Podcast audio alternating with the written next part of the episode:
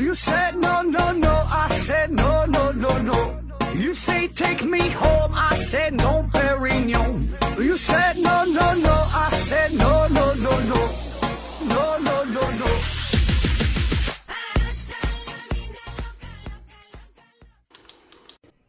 拼命探索，不求果。欢迎您收听《思考盒子》，本节目由喜马拉雅平台独家播出。今天呢，还是回答听友的问题。呃，杨锦鲤爱超越提问说：盒子羊排萝卜汤为什么不叫萝卜羊排汤？明明萝卜一整碗，羊排就两小块儿。啊，说这个关于菜品的命名啊，呃，有的是荤菜放前面，有的是素菜放前面，有的是多的放前面，有的是少的放前面啊。说这有啥规律？这个我觉得也没啥规律，就是叫顺口了，叫习惯了。有一种说法说，比如说炒菜这个名儿啊，是素菜在前，荤菜在后，呃，是为了突出后面的荤菜，因为我们听东西都是听这个后边是重点嘛，对吧？就是前边的这个素菜只是一个配菜啊，更着重的是说后边的荤菜，比如说尖椒炒肉啊，重点的是说这个肉啊，只是用这个炒的方式，里边放了点辣椒，重点的突出这个肉字儿啊，这个辣椒这个是个是个辅料啊。但是呢，这个说法我们很容易就举出一些反例，比如说猪肉炖粉条，对吧？小鸡儿炖蘑菇，对吧？这个都是肉在前面。那还有一种说法就是看谁多，看谁多。白菜炒肉就是白菜多肉少，要是肉少白菜呢，就是肉多白菜少。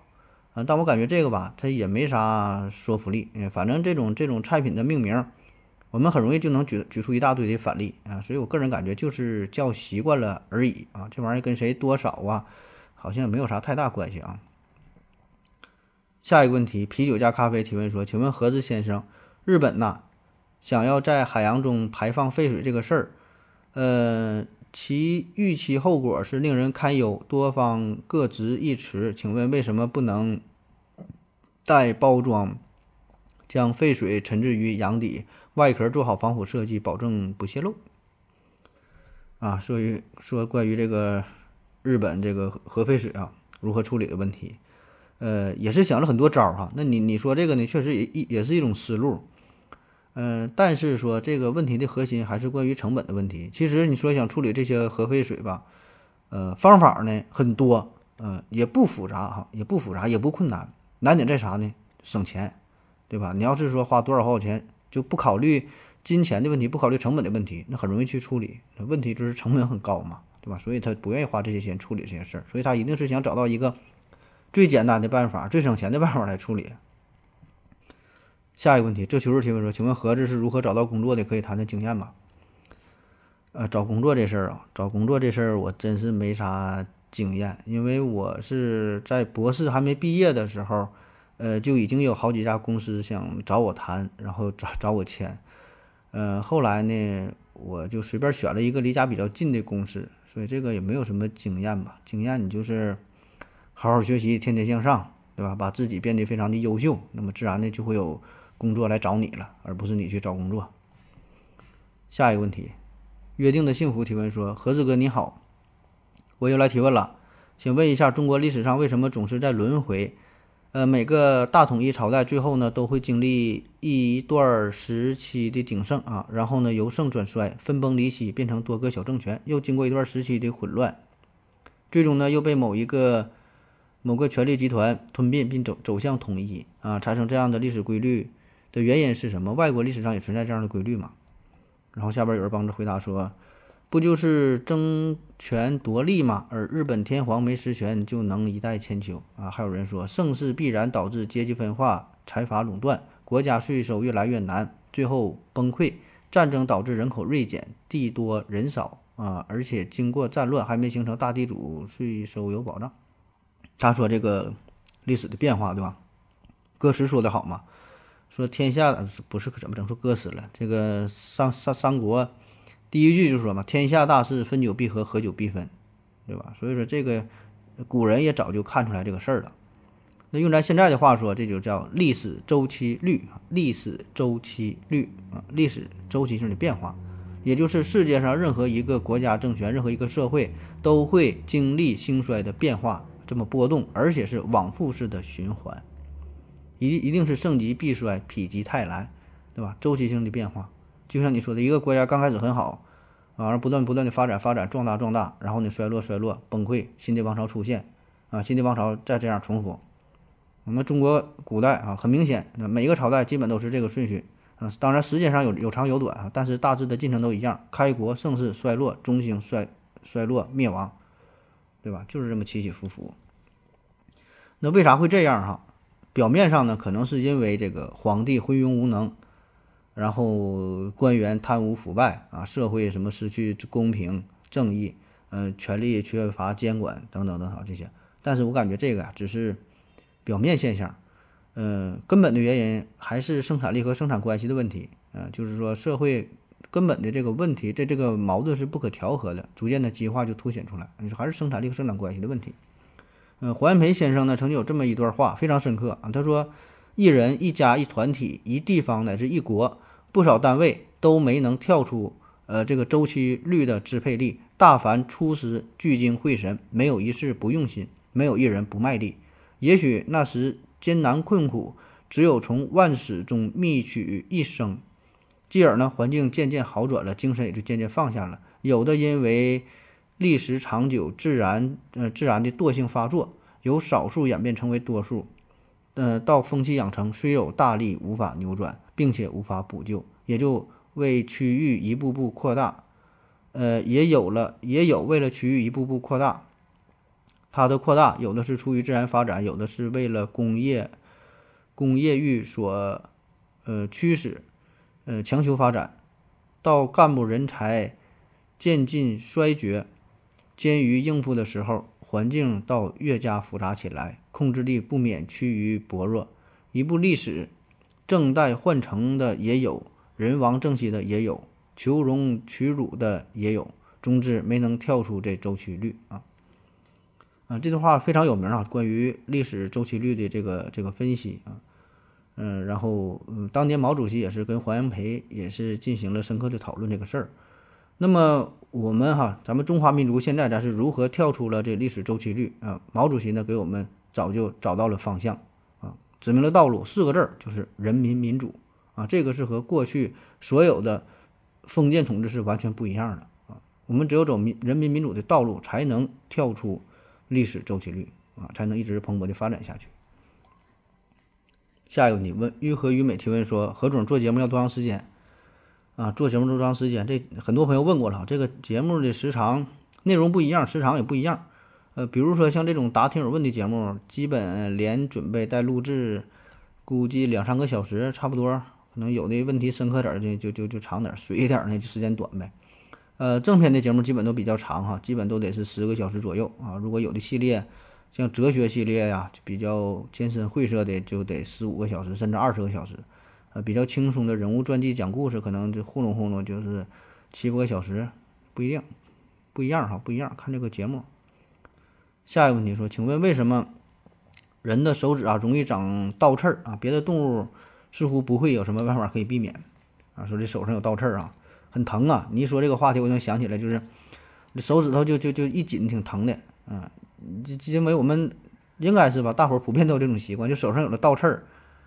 然后呢，没有指甲刀怎么办？你就先把这个撕下来、拽下来，然后就越撕越长，越撕越长，撕到最后呢，还没撕掉，越就越撕越长，所以这时候就很就很尴尬啊，根本就停不下来，最后咬着牙狠心一拽，完哗哗淌血啊，很多人都有这个经历，对吧？嗯，为啥会长倒刺儿？原因很多哈。说法也不一，有的说是因为缺乏维生素，什么 A、B、C、D、E、F、G 的；有的说是缺乏什么微量元素啊，还有什么缺乏油脂，不知道，反正好像是你就是你缺点啥，反正你是缺点啥。那有了倒刺怎么办啊？首先千万不要撕哈，第一呢，这撕这玩意儿很疼，你撕不掉，而且它还容易造成感染。标准的做法啊，先用一盆温水浸泡你的长刺儿的这双手，大约呢泡十五分钟啊，让这个指甲呀周围的皮肤啊变得非常的柔软。然后啊，用一个非常锋利的、干净的、卫生的指甲刀，整齐地将这个倒刺剪掉。剪掉之后啊，涂上一层护手霜，然后呢，再按摩指甲周围，嗯，减少长倒刺的几率。嗯，平时呢，也是可以这个戴手套哈，进行保护，也避免呃用一些有刺激性的这个洗涤剂呀。反正你就是别干活呗，对吧？搁家你就是不洗碗，嗯，也不收拾屋。对吧？不能拖地了，不能沾水，反正就是。然后呢，避免这个这个指甲周围呃过度的物理的摩擦啊，避免不必要的洗手。然后呢，没事呢多抹点护手霜，哎，就保护好你的双手吧。下一个问题，D D S 七提问说，请问何总，你比较喜欢我们怎么称呼你？我感觉呀，还是称呼何子老师比较好。下次提问呢，我就问何子老师了啊，呃，或者在节目里你表个态啊，说这个称呼的事儿啊，这无所谓了，叫啥都行，反正这个。何子老师也行，你你随便叫吧，你叫啥不吃饭呢，对吧？你就这玩意儿有啥区别呀？其实我我倒感觉这个“老师”这个词儿吧，有点被玩坏了。我之前不说了吗？说这个老师，老师吧，第一个吧，你叫老师很容易让人产生误解，因为啥呢？这个很多人平翘舌不分，跟我一样哈。老师啊，老师好，老师好，你说的我叫的我一身水哈了。老师，老师，总让人想到一些日本的老师。还有就是说，现在也不管啥行业都叫老师，原来都叫老板啊，老板、老总啊，现在叫老师。然后就老师这个词儿的含金量就越来越低，就这人也不用有啥文化，你也管他叫老师，对吧？我觉得教育人老师，起码他能教你点东西再叫老师，啊，当然这是我个人非常肤浅的看法啊，甚至是非常幼稚、错误、可笑，是吧？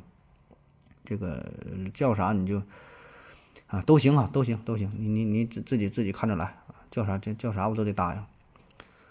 下一个问题，D D L 七提问说：“请问何总，老刘节目里的特斯拉的共振实验是真的吗？如果我也去做个这样的机器，把邻居家的玻璃能震碎吗？会被发现吗？”呃，什么共振实验？这个什么机器？这我不知道，我没听没听过老刘哪期讲过，或者听过我也忘了。你说这个特斯拉共振吧，这个确实有这么个事儿哈。那有一个说法说，这个俄罗斯当年通古斯大爆炸。就是因为特斯拉造成的，利用的就是共振的原理啊，整的这个通古斯嘛，这个这个炸的很狠呐。呃，当然这事儿真假已经不知道了哈。呃，更靠谱的说法说这个是一个陨石啊，跟这个特斯拉好像也没啥关系，不知道啊，不知道，反正这么传言。反正特斯拉自己吹牛逼说的，如果他愿意的话，能够把整个地球都给炸成两半，而用的呢同样也是这个共振，因为他就掌他知道这个地球的震动的频率嘛，然后呢。共振，共振之后呢，地球就裂开了。啊，当年据说特斯拉自己做了一个实验，他是在呃地下打了一口深井，然后呢，在这个井内啊下了一个钢套的管儿，然后呢是把这个井口给堵上，然后向这个井中呢输送不同频率的这种这种震动。那么在一个某个特定的频率之下，震震震哈，地面啊就跟着发生了剧烈的震动啊。据说旁边周围很多的房屋都倒塌。呃，后来有人调查发现，说这个是一场人工诱导的实验啊，说这个这震动的能力啊，都可能把这个整个纽约是夷为平地啊，这就是著名的特斯拉的共振实验啊，用一个很小的输入会产生很大的输出，利用就是共振的原理。那至于你说你想利用这个原理把你家邻居的玻璃给震碎，理论上呢确实是有这种可能性，对吧？你只要你知道了你你你邻居家这个玻璃的具体的一些数值、一些数据。呃，震动的这内在的什么频率如何如何的，对吧？嗯，确实理论上是可以，但实际上估计是挺难的啊。嗯，反正我我看实验是有人这么去做，而且成功了。但是你也想你想真正这么去做的话，根据这个玻璃具体的形状啊、厚度啊、固定的方式啊、呃什么什么空气的湿度啊等等传播呀，估计反正你整吧，反正祝你成功。下一个问题，DDR 七提问说，请问何总？我要怎么改变别人的三观？像传销那样算是改变别人的思想吗？三观是世界观、价值观、人生观。何总，如果你用三句话表达你的三观，你会怎么说？三观吧，三观这是一个人他从小到大在成长的过程当中不断形成的，所以这是一个非常漫长的、逐渐积累的过程，它不是一天两天形成的。所以呢，在这么长时间之之后所形成的这些观念，你也很难在短时间之内去改变它。对吧？如果短时间内能够改变它，那那就不叫三观了，啊，当然这个并不是说完全不能改，对吧？也能改呀，也能改。但之前有一系列节目讲到洗脑，讲到 PUA，讲到话术啊，所以很多技巧可以在一定程度上对一个人的观念进行一些改变，啊，而且呢，生活当中有一些重大的事件也会造成呃一些人三观的改变啊，比如说生死离别等等的，对吧？有些大事儿。可能也会改变他的既有观念。那至于说让我用三句话概括我的三观，这个我觉得挺难的哈。反正我现在是没太想好。呃，我想绝大多数人也很难用简单的几句话就概括出自己的三观吧，因为这个三观它毕竟不是一个，不是一个具体的观念、具体的态度，对吧？这个三观是融入在你的生活当中的，是表现在你的为人处事啊、你的工作呀、生活啊，对吧？与与别人的接触啊，等等等等一些。具体的细节上的流露，而不是说你用一两句话就能说我的三观是怎么怎么地啊，我就要干什么干什么，它不是，对吧？这很难用语言来概括的，反正我感觉是挺难的，对吧？所以这个就叫事儿成见哈，事儿成见啊，具体说说不来。下一个问题，请问何总，我们在地球上看到的深修士，假设深修士那也有一个地球一样的行星，上面的人能看到太阳吗？假设距离最近的比邻星上有智慧生物，科技和人类一样，我们和他们。以现在的技术能交流吗？啊，下边有人帮着回答说：假设那个行星和地球人类物质条件、科技水平、社会文化等等一模一样，他们就可以通过天文观测看到太阳，甚至是地球。重点是肉眼肯定看不到太阳。第二说能交流就是效率问题，假设不成立就没有讨论意义。呃，下一个问题。龙大帅提问说：“我来，我从来没有学过繁体字啊，但是看到繁体字的文章啊，却看得很顺溜啊，这是怎么回事儿？”然后下边呢，有人帮着回答说：“啊，不是，下边顺便问啊，说我从来没做过科学思维训练，是不是不可能有科学思维能力？”嗯，下边又又有人留言说了：“我认为两方面，一方面呢，是因为你日常生活当中无意中接触了很多的繁体字，比如说港台剧、书法帖；另一方面呢，简体字的简化也是有科学性的，所以呢，学了简体字对认识繁体字有触类旁通的效果。”说这个繁体字这个事儿哈，咱绝大多数人都没专门学过繁体字啊，但是看到一些繁体字呢，可能并不会特别陌生，对吧？起码说百分之个七八十可能还都能都能印出来吧，或者是连蒙带猜的，可能也都差不多，对吧？我觉得有这么几个原因啊。首先呢，就是你说你看到的繁体字儿的这个文章看得很顺溜，它并不是全篇都是繁体字儿，对吧？绝大多数它仍然是简体字儿啊，或者说是。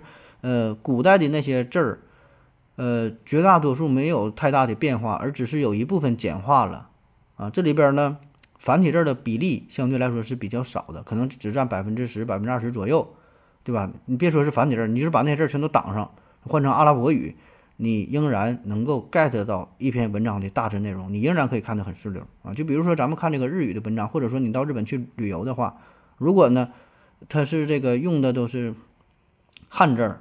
这不是说都用的都是汉字，就是它里边这个汉字比例占的比较多的情况下，你仍然可以看个这个大致意思啊，应该能差不太多吧？咱说，那还有一个原因呢，就是繁体字的简化，它也是有一定规律性的，对吧？它并不是说一个繁体字变成了全新的另外一个汉字，对吧？它里边它是呃有一定规律性的变化啊。当然说你说这一个繁体字变成了一个全新的简体字这种情况也很也有啊，但是很少。对吧？更多的呢，只是在原有的基础上做了一些简化，做了一些改变，对吧？所以这繁与简之间还是有一定联系的。那我想我们绝大多数人咱都没学过繁体字啊，但就是你平时，呃，你看电视啊、看电影对吧？上街呀，但是会看到这些繁体字啊，所以呢，偶尔还是会接到接触到繁体字，耳濡目染的不断的熏陶，也是也算间接的学习了繁体字。下一个问题，纸飞帅提问说：何子你好，人口普查为什么要挨家挨户的去问？嗯，各地派出所不是有数据吗？直接汇总就可以啊。啊，下边有人帮着回答说了，这个普查呀，除了查人数之外，还有其他的，比如说什么什么的，你懂的。懂什么懂啊？你这说的，人口普查这个事儿啊，咱现在感觉呀，咱社会这么发达，这么先进，对吧？就是网络，对吧？网络可以解决很多问题，什么什么大数据呀，什么网络化呀，数字化呀，哎，感觉很多信息就直接上网就能搞定。那为什么人口普查这个事儿还整的这么麻烦啊？费这么大劲，大街小巷的张贴着各种宣传标语啊，配合人口普查工作，有的挨家挨户的敲门去问做调查啊，感觉这个和咱们这个网络社会有点格格不入啊，非常费劲，效率很低。为什么这么去做？首先，嗯，咱承认大数据呢确实有它的优势啊，有它的优势，很方便，可以给我们带来很大的便利，提供很多的服务。但是呢，所谓的大数据也会有它的缺点，它的缺点，比如说缺少自我调节的机制，会存在着幸存者的偏差，会有很多沉默的大多数，也就是说，会有一部分数据是被忽略掉的，是网络所 get 不到的，对吧？就比如说，在一些比较偏远的地方，在一些农村当中，有一部分老人，他们平时很少接触到网络，再有呢，随着老龄化的进程，对吧？老龄化社会很严重，因为很多老年人可能平时接触网络也比较少，所以呢，这一部分信息就会被网络所网络所忽略掉。所以呢，如果你单纯仅通过网络、通过电脑、通过手机来调查的话，那么这一部分就会被忽略掉，对吧？是不包括在内的。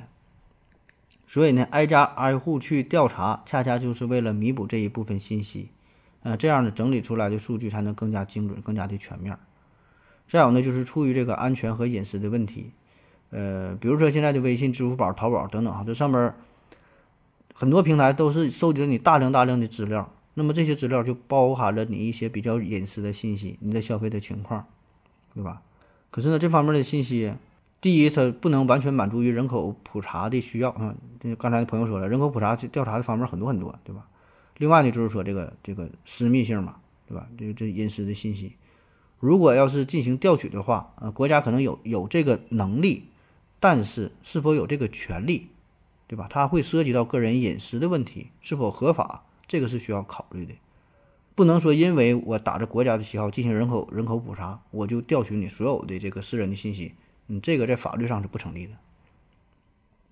那还有人说了，这个这这这个用这个身份证啊、户口本啊，对吧？去派出所一调查基础的信息，这不也可以吗？啊，这个确实是有啊，这个可以通过户口本啊、身份证啊调取一部分的信息。但是呢，随着社会经济的发展、城市化的进程，现在人口流动也很大，所以呢，在人口普查当中有一项就是要弄清楚人口流动的变化。所以这个时候你单纯用这个户口本啊、身份证啊，这是不准的。对吧？有很多这这人口流动的，比如说这个人家是呃别的地方的，然后呢去北上广深去哪这个打工的话，那他一看这个户口，看他这个单纯看身份证户口本，他可能显示他还是在他的老家，但实际上呢他已经在北京打拼了七八年了，对吧？所以说调查的这个数据会很多啊，流人口流动性很大，那么这个时候呢必然就是还得用最。再说最笨的办法吧，挨家挨挨户的啊去调查，对吧？再有就是有一些这个数据更新也并不及时，就比如说这个户口本，我不知道您您的户口本咋样，反正就我这就我的这个户口本啊，我这个信息更新的就很不及时，上面写着我还是初中毕业啊，也是前两年我才改回来，才才才才才才写了我这个呃好几个博士学位啊，之前一直都写的是初中毕业啊，所以说这里个里边有很多的问题啊，你想把这个数据做的准确了。啊，只能是用这种看似比较低效的办法，但是为了获取信息的真实性，也是没办法的办法啊。好了，今天节目就是这样，感谢您各位收听，谢谢大家，再见。感谢您的聆听。如果您也想提问的话，请在喜马拉雅平台搜索“西西弗斯 FM”，在最新一期的节目下方留言即可。欢迎您的参与，我在这里等你哦。